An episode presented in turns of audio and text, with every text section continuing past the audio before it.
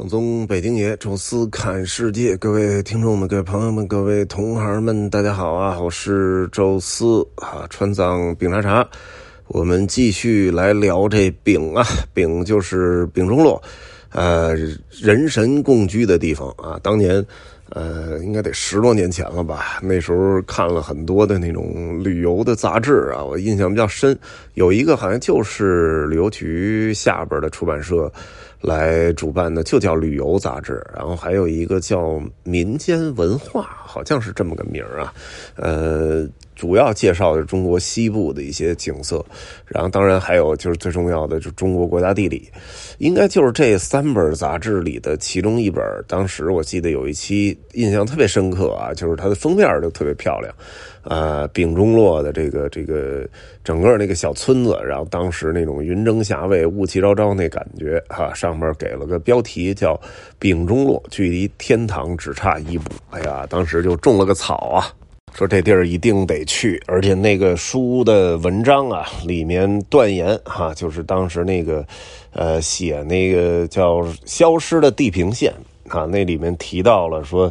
坠落在了中国西南边境的一个小山村啊，那小山村呃景色优美，然后呃多民族聚集，然后同时人又特别平和又宽容的去接纳不同的宗教啊，感觉就像是一个乌托邦一样的存在啊，他给形容为叫香格里拉或者叫香巴拉。啊，那么就也就相当于我们的这个桃花源那感觉啊，呃，后来啊，在这个就是德钦和丽江中间有这么一个地儿呢，叫中甸啊，这名儿确实一般啊，结果他呢率先把这个香格里拉给注册了啊，就变成了中国的香格里拉市，呃，也没什么不行啊，因为这地儿本身就存在争议啊，一个呢说的是中甸，还有的呢说的是。稻城亚丁啊，也就是四川和云南交界那位置啊，那块其实也很漂亮。然后，当然还有说的是这个呃丙中洛啊，我觉得可能丙中洛的这可能性更大一些吧，因为呃确实这块是一个大峡谷，然后也从交通上来讲比香格里拉呃比这个呃还有稻城亚丁感觉要更闭塞一些。直到就是现在，丙察察开始变得有点火爆了的时候，这里的游客的数量其实都没上来，还，还仅仅是一些自驾游的游客。真正说你那种背包客、团队游到这儿来的，真的是凤毛麟角，呃。你别说张老师啊，曾经二十多年前，他说他来过，我天哪！说，呃，也就是说，这真是顶级的旅游达人啊！人家 这据说当年是。呃，怎么着来着？是是是说，好像从一个德国的朋友那儿吧，听说了这么个地儿，哎，回国之后念念不忘，得过来瞧瞧来啊。所以那时候还是啊，好像从昆明坐了一天的车到的六库，然后六库据说又坐了好像两天，也不是三天的车，啊，就你想那那个时候的条件也很艰苦啊，交通状况又差啊，然后居然人家也来到这儿了，而且。他那时候据他回忆，还是住在了就是丙中洛那个镇子镇口那儿有一个教堂，哎，他好像住在那个边上了啊，好像还在普华寺附近也住过。然后这次来就跟那个寻找当年的记忆似的，就感觉好像一切也都变了。而且他的所形容这变化，比那蓝保罗应该是变得多的多了。因为蓝保罗是零几年吧，就是北京奥运会前后来的，十十年多一点而这张老师二十多年了，那就已经跳回到九几年，那就应该完全是翻天覆地的变化。呃，这些教堂虽然还在，但很有可能也都重新翻新过。啊，他所什么曾经居住过地儿什么的，估计现在已经都找不到了啊。就是，呃，记忆也变得模糊了啊。然后同时，呃，更多的也是物是人非啊。这地儿也是变化的，让有点儿。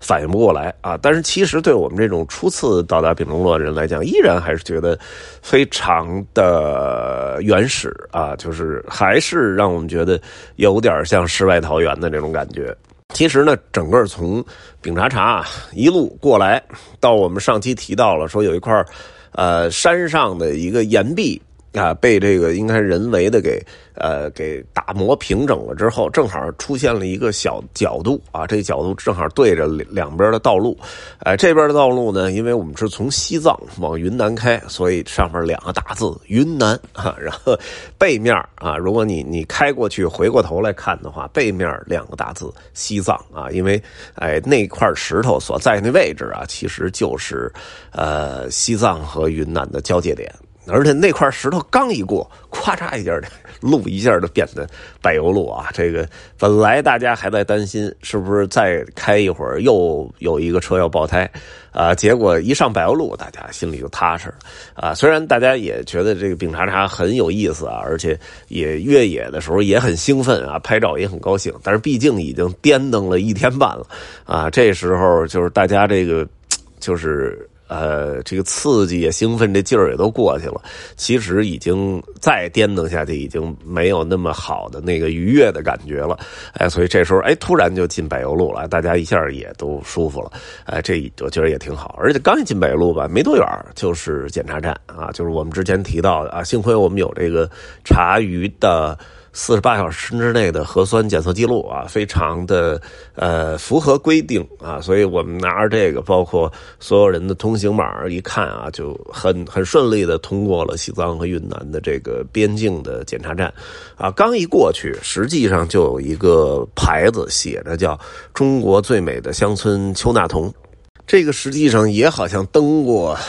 好多杂志的封面啊，据说有一年的最佳的摄影照片啊，就是丘纳童的一个远景啊，当时就在山间啊，出现那么几个小木屋啊，在云里啊雾里的那个那个感觉啊，也是世外桃源那状态啊，所以我们说这地儿得得停一下啊，得看看。呃，结果呢，真正开到现在这丘纳童村，哎呀，那就是一个农家乐的小乡村啊，就是你能看木屋啊什么的，呃，虽然也有，但完全就是新的那感觉啊，因为下边那个，呃。架着这木屋的已经不再是那些木头、竹竿之类的，而是水泥柱子，所以上面这木屋再建的再原始，啊，就是你那感觉也也不对味儿了啊。这个其实也能理解啊，就是大家都有愿意。住在更舒服、更好的环境的这种需求，啊，那那你当年是住一个木屋子、吊脚楼，这是没办法，因为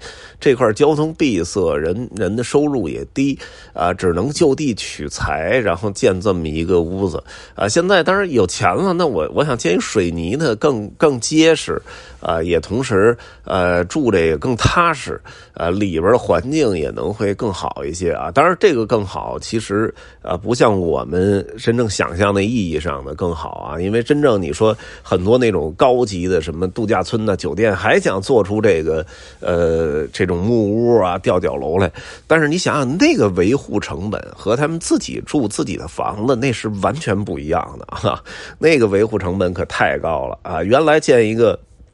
这种原始的木屋的吊脚楼，可能花个五千块钱啊就能建起来，啊，现在人家花一万建一个水泥的啊，但是哎，这个。这个整个的维护啊什么的，就成本减少很多，哎，所以人家可能还觉得更好，而且住着也更踏实，呃，有什么下雨啊什么，这个雨水冲刷都不会有什么太大影响啊。但是哎，你你要想建酒店那种啊，这这个可能得五万块钱，同时可能哎每天还得花个一两百的维护费用，打扫啊，包括除虫啊什么这那的，所以这就这种原始和真正意义上的那个那个村民们。所住那原始是完全不一样的啊！我觉得村民即使再富裕，也没达到那个水平，啊，不像说欧洲啊，有些地方其实原始小山村，结果突然就全 全民都富裕了，啊，所以他们依然有能力维持自己现在这种房子的状态，同时还能做到环保，还能做到现代化。啊，但是咱们真没有达到这一步能富裕成这样啊，所以需要一个渐进的过程吧。只要他们这个原始的造房子的这种手艺没丢啊，相信过些年呢，呃，随着一些什么民宿啊、度假客栈的品位的提高啊，可能还能恢复出啊当年的那种风貌来。现在去丘纳童确实是相对有点遗憾啊，然后包括这个蓝保罗还。飞起无人机来，反复的去查看了一下，哎，当年那种美景什么的就都没有了哈。不过好在我们发现了一家能简单吃个饭的农家乐啊，因为确实那时候已经下午两点多了，又确实有点饿了啊。说与其就开到丙中路，还不如现在先在这儿先解决一顿饭呢。那块这个又有停车的位置，还能充一充车啊。然后大家就高高兴兴的在那儿就着现有的那个食材吧，哎，一些什么。菌子呀，一些野菜啊，没什么太多肉啊，因为毕竟人家没有提前准备啊，就是现现场有什么东西就给做什么啊，结果做出来那个这个效果其实还不错，哎，大家也没在他那个屋里边去吃饭，因为当时阳光明媚的啊，而且啊，整个这个房子形成了一个阴影啊，坐在院子里面又不热不冷不热那状态，而且啊，整个那个蓝天白云又跟。啊，在丙察察又不太一样了哈，就是整个那个画风都有很明显的变化，包括住的这个边上周围的这些这些房子，包括植被啊都不一样了。因为这个地方其实只有这个海拔的几百米啊，七八百米啊，所以确实是呃感受就完全不一样了。在这丘纳桶啊走完之后呢，我们其实又中间又停了一一站。就是有还有一个怒江大桥，然后刚一过去之后呢，其实发现了，呃，同样的还有两座桥，一座呢是应该是几十年前的那个相对老一点的桥啊，这个呃应该在十几二十年前的那个最早的那个老国道啊，所的那个桥要窄很多啊，而且那个老国道啊就有点像丙察察那道路啊，就是非常原始啊什么的，现在应该已经。不能说废弃了吧，但是基本已经没有人在走那条道了啊。然后还有一个呢是更老的，应该是解放前后建的那桥，还能看见那红军那标志。然后当时看见那个铁索，然后上面架着很多木板，而且那个木板已经都碎掉了啊。这个桥其实已经都烂掉了，哎，但是只是没有拆，还是保留着那状态啊。其实拍出照片来感觉还挺有意思的，而且那个。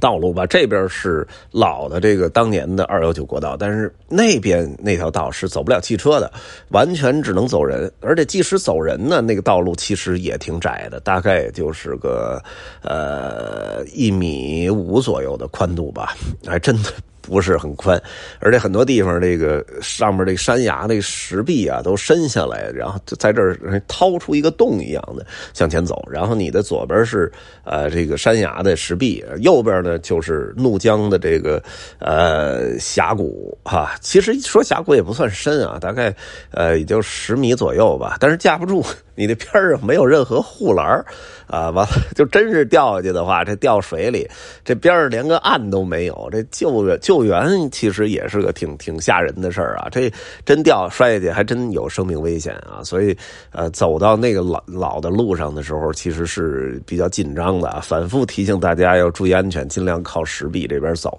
哎，这条路呢是什么呢？就是当年老的茶马古道，马帮哈走出来的一条商贸之路，哎。这条路其实也是奔着西藏进藏走的，而且呢是走到前面有一个村子叫雾里村啊，这个村子其实保留的还不错。哎，我们后来又在这个呃怒江的对岸，还是有远远的眺望了一下这村子。实际上这条道路是走路通向雾里村的一条比较有意思的道路哈。呃，但是因为我们这个是开着车嘛。这个大家呢，就是还是要回到原来的车上，因为我们这司机都是本身也是。一一起出来的游客啊，并不是服务人员啊。其实真如果服务人员的话，倒简单了啊，直接让这些司机开车到雾里村的那边有一个吊桥啊，在吊桥那附近一停啊，然后这些人呢就沿着茶马古道一直走到雾里村，哎，从雾里村那吊桥那边再走出来啊，这可能就玩出来会更好，呃，效果感觉会更不错啊。但是毕竟我们这是呃大家都是一块来的嘛，你不能让人家开着车那么走，这不太太合适啊。所以最后就是说，呃，走了一半儿吧，啊，那据说有有一些人，好像丽丽他们是走到了村口，但是还是原路折返回来了啊。大家回到车上之后，继续向前开啊，开到五里村的那个观景台啊。现在呢，这个路啊不但很好，而且呢还修缮出了很多那种路边可以停个二三十辆车的这么观景台，然后你可以隔着江去远眺一下五里村。据说那个茶马古道呢，到五里村之后就不继续向前了，而是开始翻山，奔着德钦那方向就去了啊，也挺有意思的。其实走徒步的没准很喜欢这种道路啊，又是人走出来的这种呃徒步的步道啊，同时呢又一路上风景也不错，而且危险系数还不是那么高啊。对于徒步徒步的爱好者来讲，其实还是这个难度高低还是挺合适的啊。就但是毕竟我们不是这方面的主题游啊，所以就。是体验一下就可以了。五里村其实挺漂亮的。第二天，蓝保罗据说早上起来跑那儿去直播，啊，也是远远的在雾中眺望，还真的是在雾里的一个村庄啊，也挺漂亮的。而且，呃，邱纳统没看到那种景色，在五里村都看到了啊，因为它距离丙中洛已经非常近了啊，大概也就是个开车也就是个十五分钟、二十分钟的样子啊，所以我们从五里村继续向前开车，呃，就到了丙中洛。其实并没有到丙。中洛的这个镇子里边啊，因为那里边，呃，比较理想的住宿其实是没有的。找了半天，其实找到了一个没进丙中洛镇，大概隔着还有个四五公里的样子。哎，在在这个怒江的江边啊，有这么一小村子。这里边有一个酒店叫一号院啊，它还还真是